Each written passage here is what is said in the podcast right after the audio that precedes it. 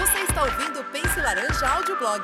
Como líder, você está influenciando a fé e caráter da próxima geração e nós queremos te ajudar.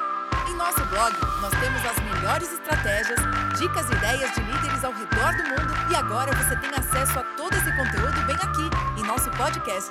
Aproveite! Olá, pessoal! Hoje mais um audioblog escrito por Amy Fenton. Uma coisa importante que você não quer que suas crianças percam. Temos uma pergunta muito recorrente aqui no Pense Laranja. Por que os currículos do Pense Laranja não são todos iguais? Por que todos os currículos não falam do mesmo texto bíblico a cada semana? Essa é uma ótima pergunta. Vou responder essa pergunta com uma outra pergunta. Se você tiver menos de 20 encontros este ano para se conectar com as crianças do seu ministério, o que você irá ensiná-las? Você ensinará a Bíblia de forma cronológica? Você cobrirá as 14 doutrinas principais de sua denominação? Você ensinará versículo por versículo do livro de Abacuque? Você repetirá a mensagem que seu pastor está pregando aos domingos? Mesmo que você acredite que a maioria de suas crianças aparecerá todas as 52 semanas deste ano, acredito que ainda não achará a melhor opção de ensino na lista acima. Sempre que você soma a quantidade real de tempo necessária para influenciar a direção espiritual da vida de uma criança, isso pode fazer com que sua tarefa pareça assustadora e até mesmo impossível. No melhor dos cenários, você terá apenas 40 horas em um ano para compartilhar com as crianças tudo o que elas precisam saber sobre Deus, Jesus, fé, perdão, graça, amor, vida e eternidade. No Pense Laranja, acreditamos que você deve elaborar sua estratégia a fim de aproveitar ao máximo do tempo limitado que você terá em todas as fases da vida de uma criança. Você não quer que elas percam que o fundamento da fé delas está em um relacionamento e não em uma informação. É por isso que organizamos nosso conteúdo para reforçar o relacionamento delas com Deus. E fizemos isso com grande intencionalidade, priorizando o conteúdo sobre como as crianças aprendem e como elas sentem, reforçando esse princípio em cada fase da vida. E para cada fase, essa informação se apresenta de forma diferente. Independentemente de qual currículo você utiliza, ainda há três perguntas críticas que você deve abordar se quiser que as crianças se lembrem do que as ensinou. Qual é a coisa mais importante que você quer que uma criança se lembre quando ela crescer?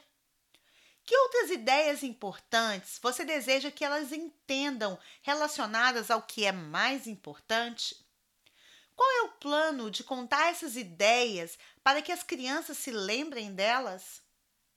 Todas essas perguntas significam que você deve fazer uma escolha difícil quando se trata de sua mensagem. Você terá que escolher o que dizer e o que não dizer em todas as fases de desenvolvimento das crianças. Você precisa desenvolver a habilidade de priorizar a verdade básica. Quando você reorganiza o que é mais importante, significa simplesmente que você decide quais histórias e princípios bíblicos são os mais importantes a destacar em cada fase e depois cria um calendário de conteúdo que efetivamente ensina esses princípios. Para nos ajudar a organizar nosso conteúdo no Pense Laranja, analisamos o que Jesus disse aos fariseus quando perguntaram a ele qual era o maior mandamento. De vez em quando surge uma ideia tão grande que se torna um fator organizacional principal. Em uma declaração, Jesus estabeleceu milhares de anos de debate teológico sobre o que realmente importa quando se trata de vida e fé. Ele nos diz que tudo deveria voltar a esse conceito de amar a Deus. Significa que escolhemos organizar o que ensinamos com base no que Jesus disse, que é mais importante.